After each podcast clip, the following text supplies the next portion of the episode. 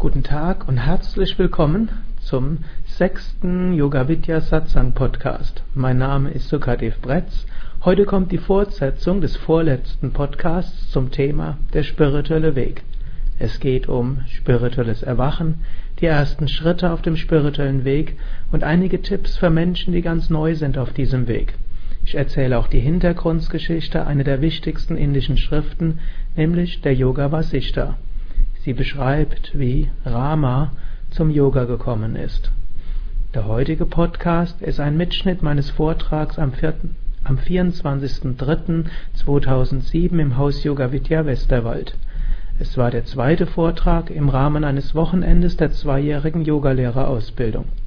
Mehr zu den Yoga Vidya Seminarhäusern, den Yoga Vidya Zentren und Yogalehrerausbildungen findest du unter www yoga-vidya.de yoga y o g a v i d y a.de Jetzt also der Vortrag zum Thema Erste Schritte auf dem spirituellen Weg von Yoga und Meditation. Ich möchte heute Morgen sprechen über die erste der Bhumikas, Subecha und die Vorstufen der erste der Bhumikas. Bhumikas sind die Stufen der spirituellen Evolution. Es gibt eine alte Schrift namens Yoga Vasishta und diese Yoga Vasishta beschreibt diese sieben Stufen, diese sieben Bhumikas. Da gibt es so eine kleine Hintergrundgeschichte. Es gab einen Königssohn namens Rama und sein Vater namens Dasharatha wollte ihm das Königreich übermachen. Er wollte also schon vorzeitig abtreten, um selbst sich mehr spirituellen Praktiken widmen zu können. Und der Rama sollte dann das Königreich übernehmen. Und der Rama bat aber vorher, dass er vorher nochmals das Königreich richtig sehen könne. Bevor er jetzt äh, volle Verantwortung hatte, wollte er nochmal überall hinfahren.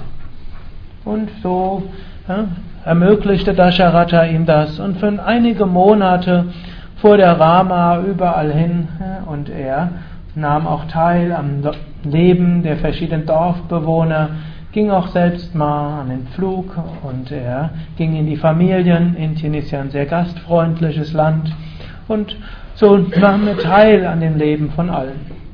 Als er zurückkam, war er gänzlich verändert. Statt so lebensfreudig wie vorher, so positiv, überschäumend und lachend und genießend alles Mögliche, war er jetzt niedergeschlagen, traurig. Er sprach mit kaum jemandem mehr. Er ritt nicht mehr gern auf seinem Lieblingspferd. Die Reiterspiele interessierten ihn nicht mehr. Die Tanzaufführungen waren ihm gänzlich egal. Er interessierte sich nicht mehr für die Regierungskunst, die er vorher so enthusiastisch studiert hatte. Er war wie ausgewechselt. Alle möglichen Ärzte wurden konsultiert. Ja, Puls wurde genommen, Zunge angeschaut, Exkremente untersucht, Temperatur gemessen. Hm, es schien alles in Ordnung. Damals gab es jetzt keine Psychotherapeuten, also wurden stattdessen die Weisen des Landes gerufen. Und Dasharatha bat alle großen Weisen und Heiligen, sie mögen alle kommen, um den Rama mal zu untersuchen. Und er bat sie, sollten herausfinden, was fehlt meinem Sohn. Und so versammelten sich alle Weise und baten den Rama zu sich. Das ist eigentlich eine recht eigenartige Situation. Aber es soll ja auch Professoren geben, die dann 30 oder 10 Studenten dort haben, die ihnen folgen, wenn sie jemanden untersuchen. Jedenfalls gab es unter den großen Weisen gab es einen ganz besonderen, der hieß Vishwamitra und einen anderen, der hieß Vasishta. Und gerade der Vasishta der tat sich jetzt besonders hervor. Er ging nämlich zu Rama und stellte ihm eine ganz banale Frage und sagte, O Rama, was fehlt dir eigentlich? Warum bist du so niedergeschlagen? Lass uns das selbst wissen. Das Interessante war nämlich, bisher hatte keiner wirklich gefragt, was mit ihm los ist. Oft kennen wir das ja auch, wenn es uns irgendwie schlecht geht, Leute versuchen uns aufzumuntern. Aber irgendwie mal wirklich ernsthaft zu fragen, was mit einem los ist, das gelingt nur wenigen. Und der Vasishta fragte wirklich mit Interesse. Und der Rama antwortete. Und jetzt, der jetzt schon wochenlang kaum ein Wort gesagt hatte, sprudelte plötzlich aus ihm heraus und sagte, oh, Lehrer, ich bin monatelang durch das Königreich gegangen und habe erkannt, wie viel Leiden es auf dieser Welt gibt. Menschen werden geboren, schreiend. Kein Baby kommt lächelnd auf die Welt. Und die Mutter leidet umso mehr. Babys schreien, Babys haben nur eine Weise, ihre Wünsche zu kommunizieren, auch wieder durch Schreien. Nur die Eltern denken immer, dass sie die Wünsche der Babys tatsächlich verstehen. Wenn dann schließlich das Baby zum Kleinkind wird, dann hat das Kleinkind nur einen Wunsch, welchen nämlich? Groß zu werden. Nur die Erwachsenen denken, dass das Leben eines Kindes so schön ist. Das Kind hat nur einen Wunsch, groß und stark zu werden, um nicht mehr so abhängig zu sein. Als Jugendlicher gehen, spielen die Emotionen verrückt. Heute wird man sagen, die Hormone spielen verrückt. Und schließlich wird der Mensch zum Erwachsenen, muss sich um den Lebensunterhalt kümmern, um die Kinder kümmern. Schließlich kommt das Alter, Krankheit und Tod. Oh, was ist da? Oh Vishwamitra, ich soll jetzt dieses Königreich regieren im vollen Wissen, dass die Menschen, für die ich da sein soll, von Geburt bis Tod nur leiden. Das Leben ist gänzlich unsicher. Ich habe Menschen gesehen, die Mitte 20 waren, drei Kinder hatten, eine Krankheit bekommen haben und gestorben sind und kleine Kinder zurückgelassen haben. Mutter tot, Vater tot. Kinder, wo, was passiert mit ihnen? Ich habe, äh, ich habe Mütter gesehen, deren Kind mit zwei Jahren gestorben ist und die noch Jahre später hm, halb verrückt durch die Welt gelaufen sind, weil vor lauter Schmerz verzerrt. Ich habe Menschen gesehen, die Unfälle hatten und seitdem in Schmerzen sind. Die Menschen auf dem Land denken, dass die Menschen in der Stadt glücklich sind. Die Menschen in der Stadt denken, dass die Menschen auf dem Land glücklich sind. Die Kinder denken, die Eltern sind glücklich, die Eltern denken, die Kinder sind glücklich. Die ganz Armen denken, dass die Bauern glücklich sind. Die Bauern denken, dass die Kaufleute glücklich sind. Die Kaufleute denken, dass die äh, Adligen glücklich sind und die denken, dass der König glücklich sei. Und, oh Vishwamitra, ich weiß, mein Vater ist nicht glücklich. So weiß ich nicht. Hm? Was soll? Was ist Glück? Alles, was einen Anfang hat, hat auch ein Ende. Das, was man besitzt, wird man verlieren. Wünsche sind nicht wirklich die Quelle von Glück. Ich habe erkannt, wenn Menschen Wünsche haben, Viele Wünsche können nicht erfüllt werden, der Mensch ist unglücklich. Manche Wünsche können erfüllt werden, dann hat der Mensch Angst, dass das Objekt der Wünsche verschwindet. Und manche Wünsche werden erfüllt und bleiben da, und ich habe festgestellt, dann sind die Menschen am unglücklichsten, weil die Wünsche sie dann doch nicht so glücklich machen, wie sie es erhofft haben. Oh, was ist da? Oh, Vishwamitra. Wie könnte ich glücklich sein in dieser Welt? Damit war jetzt die Anamnese zu Ende. Und Vishwamitra wandte sich jetzt an Dasharatha und sagte, O Dasharatha, dein Sohn ist nicht krank, ihm fehlt nichts. Weder ist er körperlich krank, noch hat er psychische Probleme. Dein Sohn ist auf der ersten der Bhumikas, auf Subecha. In ihm ist Vairagya erwacht.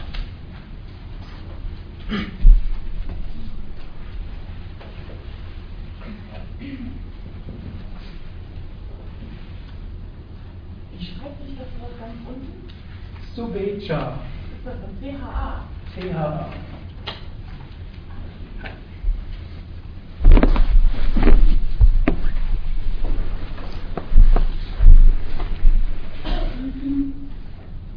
Anschließend erklärte noch Vishwamitra, was Subecha genau ist.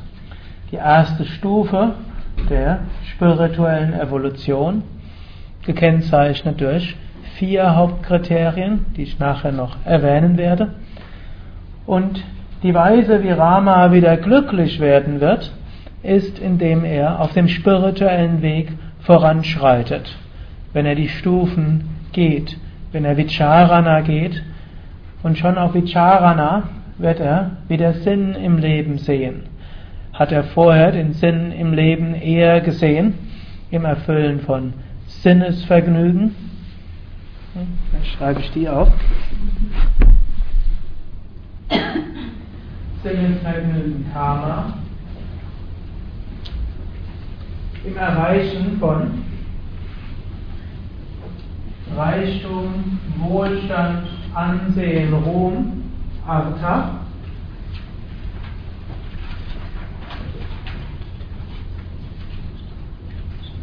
Und in Dharma seine Pflicht zu erfüllen und etwas zu tun zum Wohl anderer und seine Talente zu entfalten, idealerweise auch zum Wohl anderer so ist jetzt in ihm der Wunsch nach Moksha, nach Befreiung stark geworden. Da er das nicht kannte, deshalb ist er jetzt in Verzweiflung.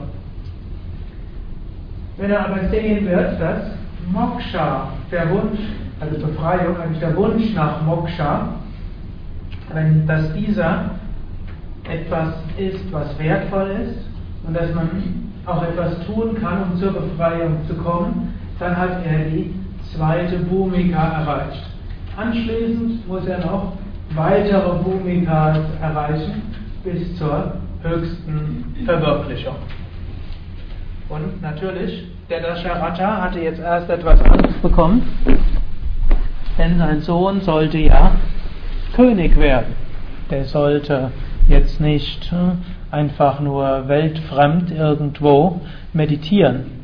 Dann erklärte Vishwamitra, und die Art, wie spirituelle Aspiranten zur höchsten Verwirklichung kommen, ist Transformation des täglichen Lebens, Leben in Beruf und Familie, dabei spirituelle Praktiken ausführen, eine, an einen anderen Blickwinkel aufs Leben zu haben und immer wieder zu fragen, wer bin ich und sich immer wieder des Göttlichen in allem bewusst zu werden.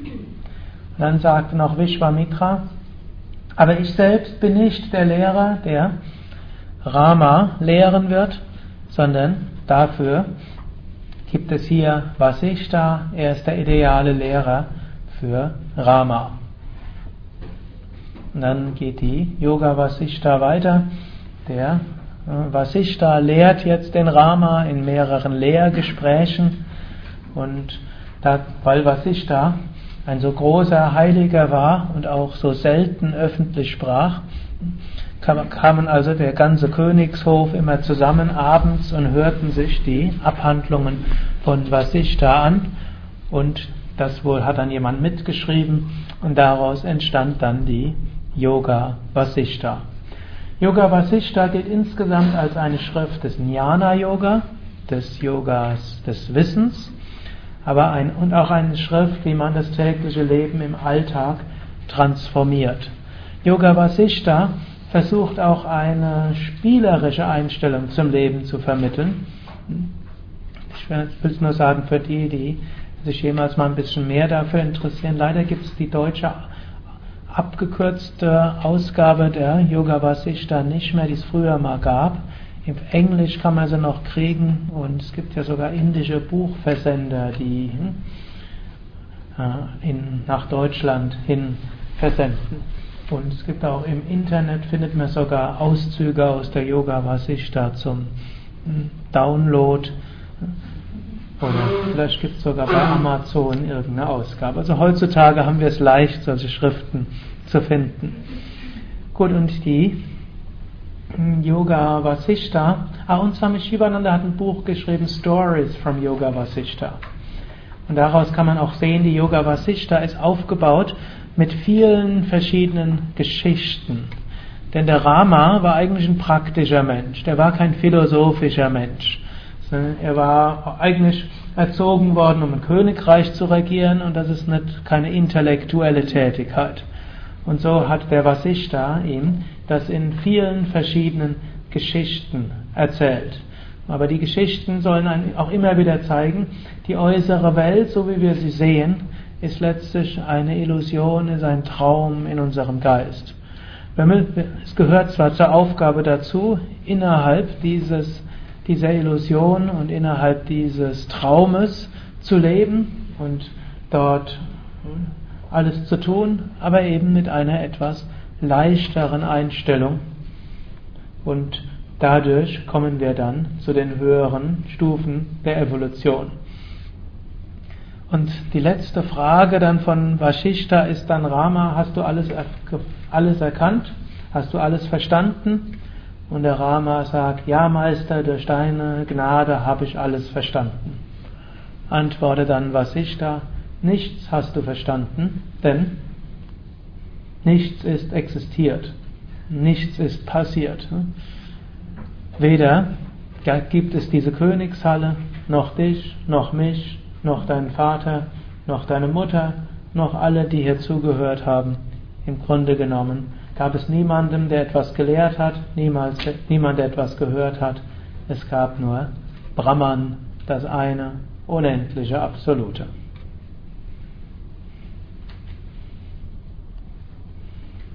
Gut, die, damit ist die Yoga Vasishta zu Ende. Wer von euch die Ramayana kennt, weiß, es geht da anschließend noch weiter. Rama gilt ja auch als Inkarnation Gottes, allerdings wusste er das gar nicht. Der Rama handelte so wie ein idealer Aspirant. Dann ist es doch nicht so gelaufen, wie der Dasharatha sich das vorgestellt hatte. Der Rama sollte ja eigentlich auf den Thron dann vollkommen. Jetzt hatte er doch wieder den Enthusiasmus, er wusste, das normale Leben hat einen Sinn und er hatte ja auch eine wunderbare Frau namens Sita und er hatte er freute sich, das Königreich zu regieren und das Ganze als spirituelle Praxis anzusehen.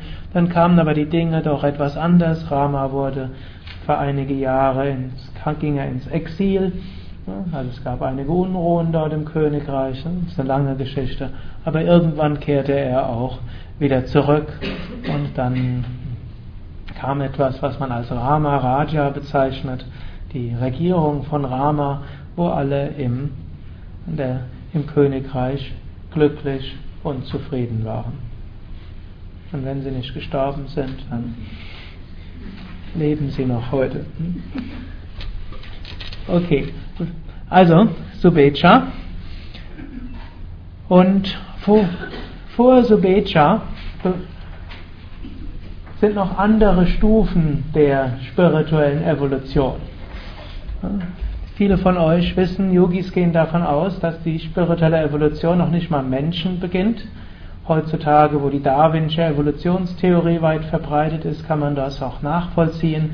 Vom Mineral geht es zu den Pflanzen, von den Pflanzen zu den Tieren, von den einfacheren Tieren zu den komplexeren Tieren und dann geht es irgendwann zu den Primaten, also Affen und von den Affen wird es irgendwann hm, zum Menschen und der Mensch entwickelt sich dann auch wieder weiter. Allerdings beim Menschen geht es nicht mehr, auch nicht mehr über genetische Evolution, sondern hm, da geht dann die, also die Kulturwissenschaftler würde sagen, die kulturelle und soziale und geistige Evolution ja, gibt es dann im Menschen, wo man sich so weiterentwickelt.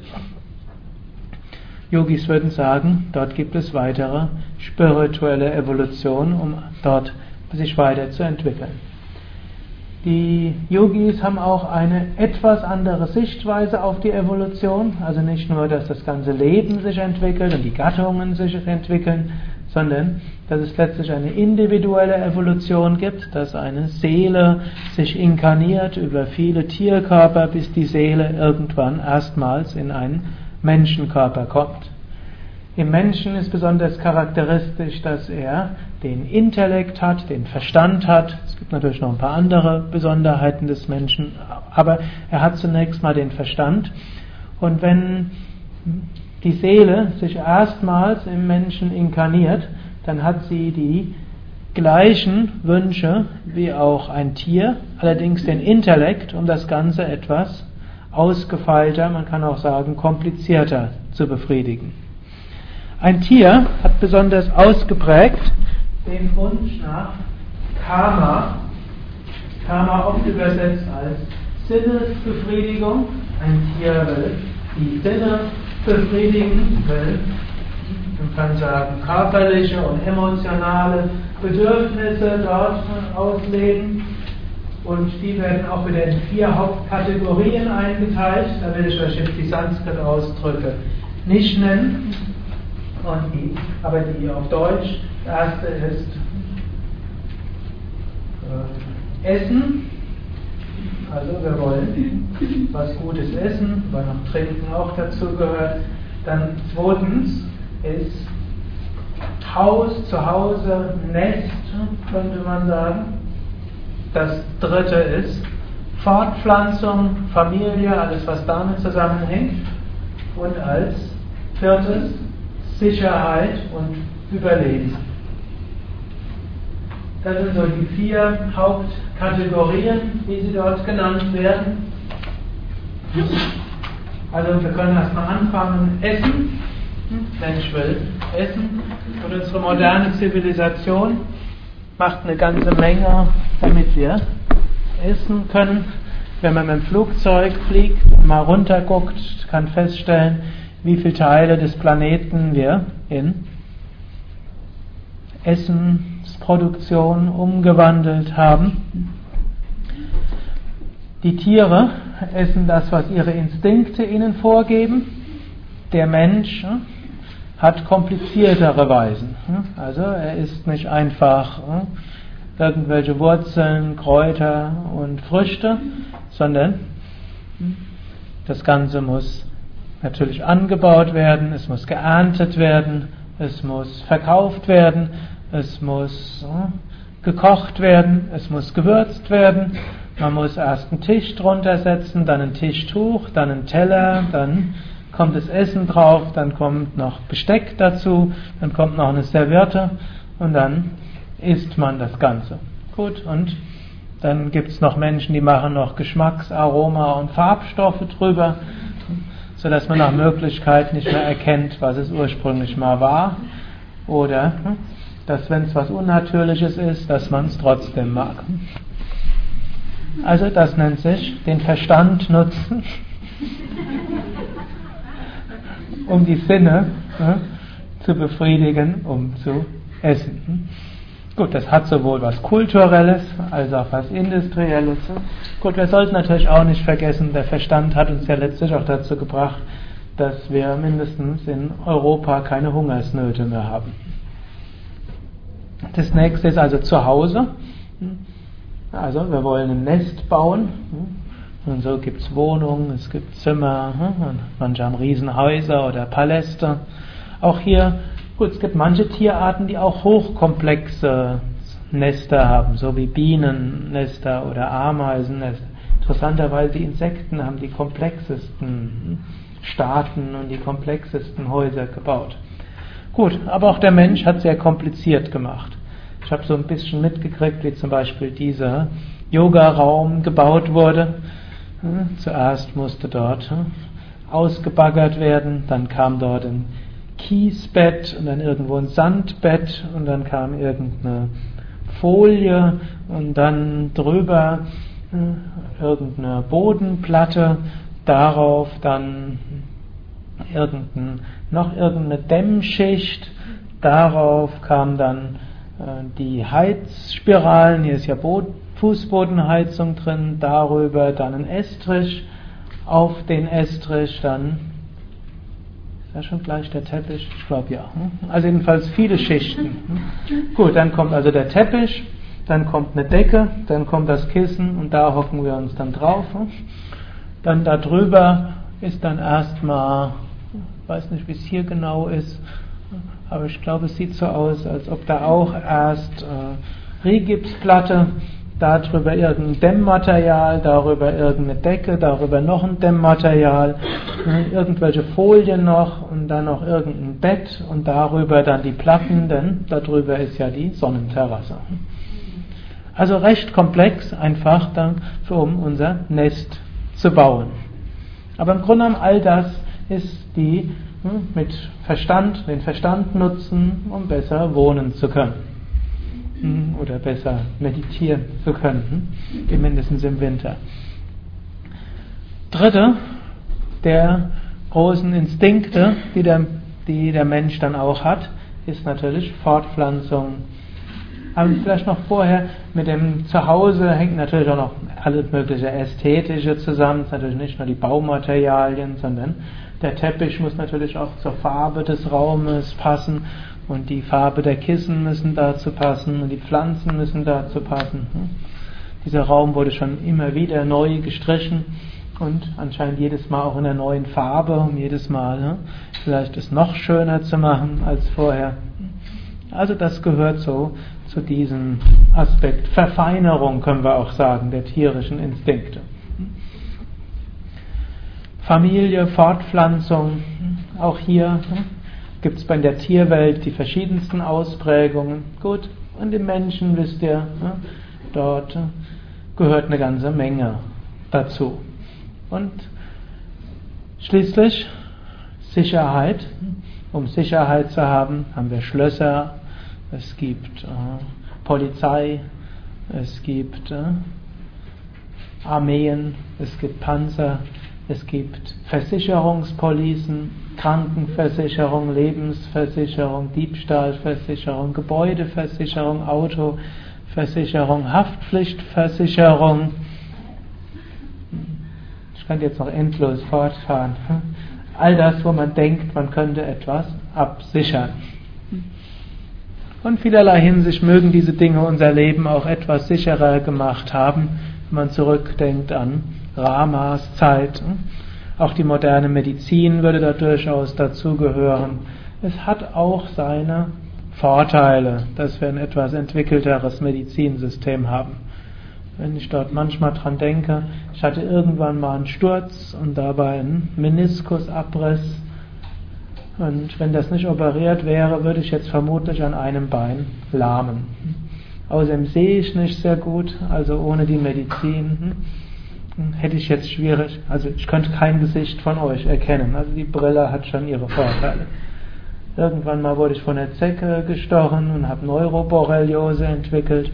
Ohne die äh, Medizin wäre das vermutlich zu einer vollen Hirnentzündung gekommen, woran ich vielleicht tot, hätte tot sein können. Also das Leben hat schon seine Probleme und es hat durchaus seine Vorteile, dass wir doch einiges entwickelt haben, um nicht mehr verhungern zu müssen, um ein Zuhause zu haben, wo man auch im Winter überleben kann und auch im Sturm nicht unter, den, unter dem Dach erschlagen werden so schnell und dass die Medizin unser physisches Überleben sichert.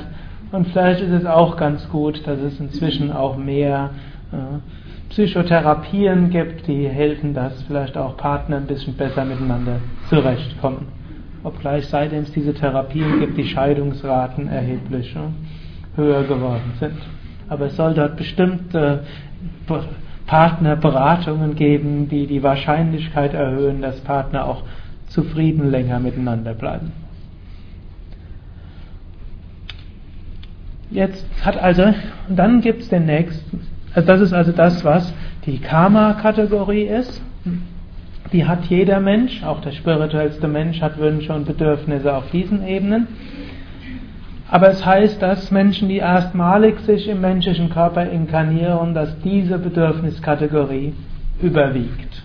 Und das sind Menschen, solange sie das zu essen haben, was sie wollen, sie nicht zu anstrengende Arbeit haben, wenn sie ihr Zuhause gemütlich einrichten können, es in der Familie einigermaßen okay ist, dann sind die recht zufrieden. Vielleicht noch, wenn sich die richtigen Lidschatten Schatten leisten können und äh, so up-to-date sind in dem, was modisch sind oder der Fußballverein nicht zu schlecht spielt, äh, dann sind manche Menschen relativ zufrieden. Gut, dann gibt es Menschen, für die spielt Artha eine größere Rolle. Jeder Mensch hat auch Artha als Bedürfnis. Artha findet man ja auch im Tierreich. Artha ist der Wunsch nach Anerkennung, nach Macht und auch nach Reichtum, finanzieller Absicherung. Bis zu einem gewissen Grad ist das auch ein gewisses Sicherheitsbedürfnis. Wer mehr Geld hat, hat kann vielleicht die nächste Hungersnot überleben vielleicht früher mal als Hintergrund. Und manche sagen auch, der Wunsch nach Reichtum und Macht ist daraus entstanden, eben aus dem Sicherheitsbedürfnis. Man gibt momentane Bedürfnisbefriedigung auf, um später sie besser befriedigen zu können. Hier gab es mal so ein interessantes Experiment in Amerika. Man hat Kindergartenkindern die Möglichkeit gegeben, entweder ein Marshmallow gleich zu bekommen oder zwei am Ende des Tages. Wisst ihr, was Marshmallow ist? Irgend so was Grässliches, Süßes, wo irgendwelche Produkte aus Tierknochen und Häuten dazukommen. Das nennt sich Gelatine. Und das ist irgendwo, besonders in Amerika, das Nonplusultra als Süßigkeit für Kinder. Hm? Ob heute noch weiß ich nicht, aber früher sicher. Und dann hat man die Namen aufgeschrieben der Kinder und hat eben unter Zeit, einige haben die eine Marshmallow sofort gehabt, andere zwei am Ende des Tages. Und dann hat man 25 Jahre später geschaut, wie die Einkommenssituation ist. Die, kind, die Menschen, die im Kindergartenalter auf eine Marshmallow verzichtet haben, um später zwei zu haben, hatten ein, ich glaube, fast doppelt so hohes Durchschnittseinkommen wie die Kinder, die sofort ein Marshmallow haben wollten.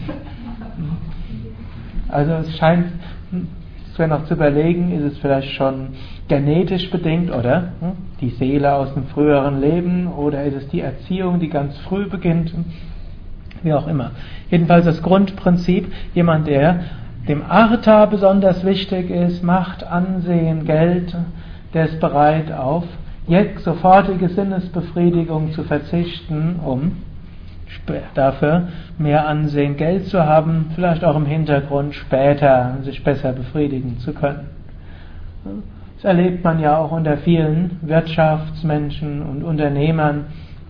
Die können auch mal nur ein paar Stunden schlafen, die Nacht durcharbeiten, auf Urlaub verzichten, auf Mahlzeiten auslassen wenn es dazu hilft, Geld, mehr Kohle zu scheffeln, dann ist man darauf, dazu durchaus bereit. Dann gibt es Menschen, für die ist ah, vielleicht auch noch etwas, ah, gehen wir doch weiter. Dann gibt es Menschen, für die ist der Wunsch nach Dharma besonders wichtig. Jeder Mensch hat auch den Wunsch nach Dharma, aber eben bei manchen ist er besonders wichtig. Dharma heißt der Wunsch nach, also man könnte also zwei Hauptaspekte herausgreifen. Dharma ist ja ein sehr vielschichtiges Wort. Dharma ist gar nicht wirklich ins Deutsche zu übersetzen. Je nach Kontext kann es Verschiedenes bedeuten. Wer öfters hierher kommt oder die Teilnehmer der Zwei-Jahres-Ausbildung, ihr kriegt dort öfters noch weitere Aspekte dieses Begriffes. Jetzt in dem Kontext hier heißt Dharma der Wunsch, für andere etwas zu tun, seinen richtigen Platz in der menschlichen Gesellschaft zu finden, dass man eben etwas hat für andere. Und das nächste, der zweite Aspekt ist, seine Talente leben, das zu tun, was in einem angelegt ist und das eben letztlich idealerweise auch so zu machen, dass für andere etwas Gutes ist. Der zweite Aspekt ist das, was man gerne als in der humanistischen Psychologie als Selbstverwirklichung bezeichnet. Das tun, was tief im Inneren in einem angelegt ist.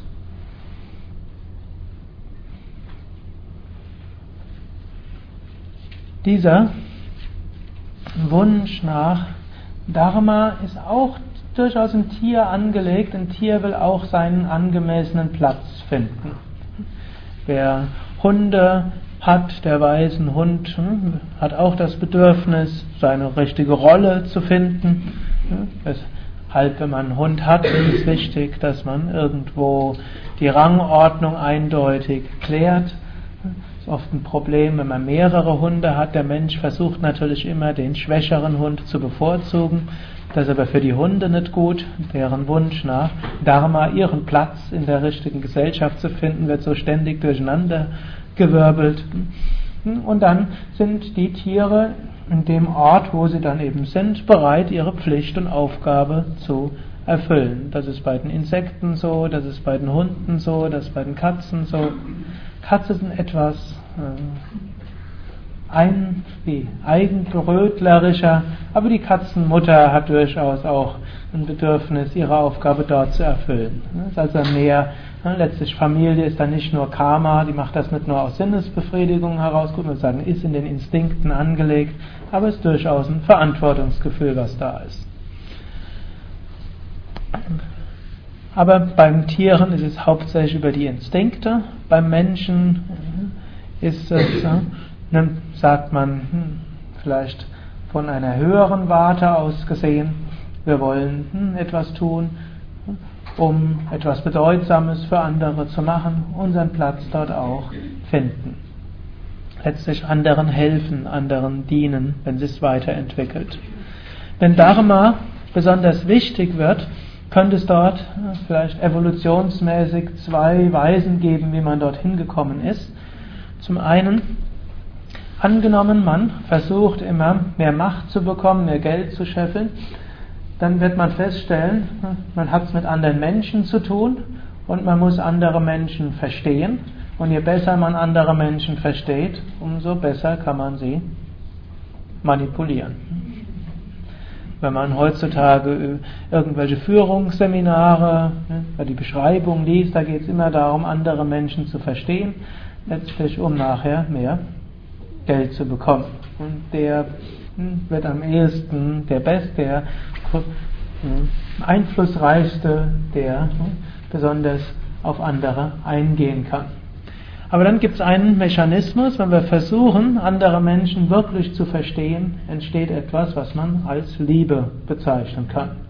Mensch mag die Menschen, über die er viel weiß. Ob das immer so ist, mal sei dahingestellt, aber wir haben die, der Mensch hat die Fähigkeit zur Empathie und die entsteht, wenn wir über einen anderen einiges wissen. Ihr kennt das vom Film her. Wen mag man typischerweise am meisten als Zuschauer? Den Hauptdarsteller, die Hauptdarstellerin, selbst wenn es ein Verbrecher ist. Warum mag man den am meisten? Weil man am meisten über ihn weiß und weil man außerdem die Welt aus deren Perspektive irgendwie sieht. Und das ist übrigens auch einfacherweise, wenn es jemand gibt, den er nicht mögt, gibt es zwei Möglichkeiten, ihn zu mögen, wenn er ihn mögen wollte. Meine Empfehlung wäre, es ist eine gute Sache, Menschen zu mögen. Vor allem die Menschen, mit denen man regelmäßig zu tun hat. Es ist erheblich lebensqualitätseinschränkend, mit Menschen zusammen zu sein, die man nicht mag könnte man ja probieren, die zu vernichten oder sie zu meiden. Oder man könnte probieren, sie zu mögen. Und da zwei einfache Weisen wären, das eine wäre, mehr über den anderen Menschen zu erfahren. Und das zweite ist, die Welt mal eine Weile aus seiner Sicht zu sehen. Mal so wie ein Gedankenexperiment. Wenn ich der Mensch wäre, wie würde ich jetzt reagieren? Das Ganze koppeln mit der nötigen Demut, denn einen anderen wirklich 100% zu verstehen ist nicht möglich. Ist ja noch nicht mal möglich, sich selbst 100% zu verstehen. Vielleicht als Selbstverwirklichter, aber jetzt in den Vorstufen. Oder wer von euch kann sagen, ich habe mich 100% verstanden? Ich versuche seit 30 Jahren mich zu verstehen. Ich bin mir immer noch für eine Überraschung gut. So, seid vorsichtig jemand anderem gegenüber zu haben. Ich verstehe dich, ja. Meistens folgt dann ja. Aber. Hm? Aber trotzdem aber. Hm? Aber wir können probieren, anderen Menschen mehr zu verstehen. Hm? Und so kann es sein, dass jemand, dem es eigentlich um Macht ging, dass er mehr mit Menschen zu tun hatte. Und vielleicht auch jemand, der Wirtschaftsmacht will, muss ja auch verstehen, was treibt andere Menschen an. Und dann kann er vielleicht beginnen zu überlegen, vielleicht anstatt nur dem Menschen was zu verkaufen, was er nicht will, dort könnte man auch probieren, etwas wirklich Gutes zu tun und dann erwacht der Wunsch, Gutes zu tun. Für manche Menschen braucht es diese Zwischenstufe nicht, solange sie zurückdenken können. Bei ihrer Berufswahl und bei vielen anderen Wahlen war immer auch die Frage, was könnte ich machen, was sinnvoll ist, was könnte ich machen, was für andere Menschen gut und hilfreich ist. Und ich kann ja hier gerade mal fragen, wer von euch ist in sozialen Berufen im weiteren Sinn, sozialen oder helfenden Berufen, mal Arm heben. Ja. Das ist in Yoga-Kreisen überrepräsentiert. Eine zweite Weise, dort, also ein zweiter Aspekt ist, also nicht nur anderen Gutes zu tun, anderen helfen und zu dienen, Verantwortung zu übernehmen. Zweiter Aspekt von Dharma ist auch, seine eigenen Talente und Fähigkeiten zu leben, zu entwickeln und immer weiter zu entwickeln. Auch hier könnte man sagen, von, Ar von Artha auf Dharma gibt es dort auch bestimmte und anderen Weise, nämlich wenn man versucht, mehr Macht zu bekommen, dann wird man natürlich das Maximale aus sich selbst herausholen. Im Grunde kann man sagen, nach acht Stunden beginnt man ne, das zu tun, was nachher effektiv ist, um den beruflichen Aufstieg zu schaffen. Denn acht Stunden am Tag macht jeder. Wenn man weiter voranschreiten will, das, was man über acht Stunden macht, das ist das, was nachher tatsächlich was bewirkt. Aber um das auf die Dauer durchzuhalten, muss man natürlich seine eigenen Talente und Möglichkeiten nutzen. Und wenn man erfolgreich sein will, ist es sehr viel effektiver, seine Stärken zu nutzen, als zu versuchen, an seinen Schwächen zu arbeiten. Das ist übrigens ein allgemeiner Tipp. Wenn ihr irgend, wenn ihr erfolgreich sein wollt, schaut, was sind eure Stärken und wie könnt ihr eure Stärken dafür einsetzen. Überlegt nicht so sehr, was sind meine Schwächen, die mich davon abhalten, und dann dauernd an seinen Schwächen zu arbeiten. Allerdings sollte man an seinen Schwächen in dem, in dem Grad arbeiten, wie die eigenen Schwächen einen davon abhalten, die eigenen Stärken einzusetzen. Also wenn man zum Beispiel ein aufbrausender Typ ist und dann plötzlich aufbraust und dann alles kaputt macht, woran man vorher Wochen und Monate gearbeitet hatte, dann sollte man schon das Temperament ein bisschen anders ne, einsetzen. Oder wenn man unpünktlicher Mensch ist und deshalb Geschäftsabschlüsse verhindert, dann sollte man die Pünktlichkeit entwickeln. Aber dann, wenn man fest, wenn man erfolgreich sein will, muss man seine Stärken einsetzen und also muss man sich besser kennenlernen. Was sind meine Stärken? Die muss man immer weiter entwickeln. Und irgendwann stellt man fest, dass es eigentlich doch viel schöner ist, seine eigenen Talente und Stärken zu entfalten, als mehr Geld zu haben und auch seine eigenen, hm, sich gemäß zu leben, ist letztlich schöner als hm, Macht über andere zu haben. Und dann wird das wichtiger. Und dann ist Dharma wichtig.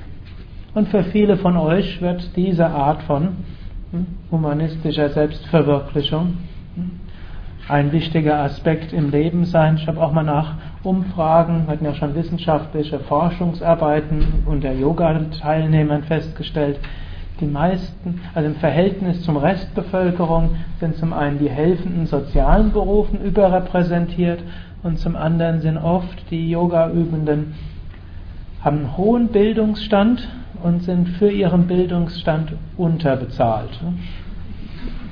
Das heißt, die haben öfters die Wahl getroffen, nicht nach dem höchsten Verdienst zu gehen, sondern das vielleicht, was ihnen gemäß ist oder was für sie sinnvoll erschien.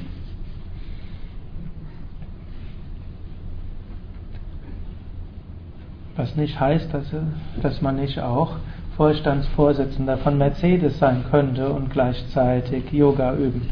Ich fände das sogar gut, wenn Bundeskanzler, Bundespräsident und alle Vorstandsvorsitzenden der verschiedenen Unternehmen eben den, die letzte Bedürfniskategorie groß haben und zum einen Dharma leben wollen, das zum Wohl anderer einsetzen und zusätzlich das Ganze spiritualisieren.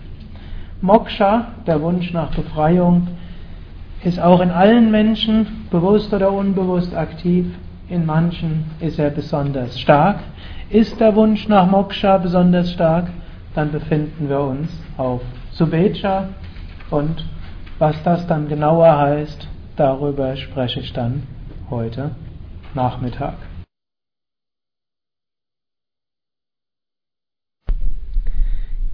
Dies war der sechste Yoga Vidya Satsang Podcast zum Thema Erste Schritte auf dem spirituellen Weg von Yoga und Meditation. Mehr zu diesem Thema sowie zu Yoga, Meditation, Ayurveda, Spiritualität und Gesundheit findest du unter www.yoga-vidya.de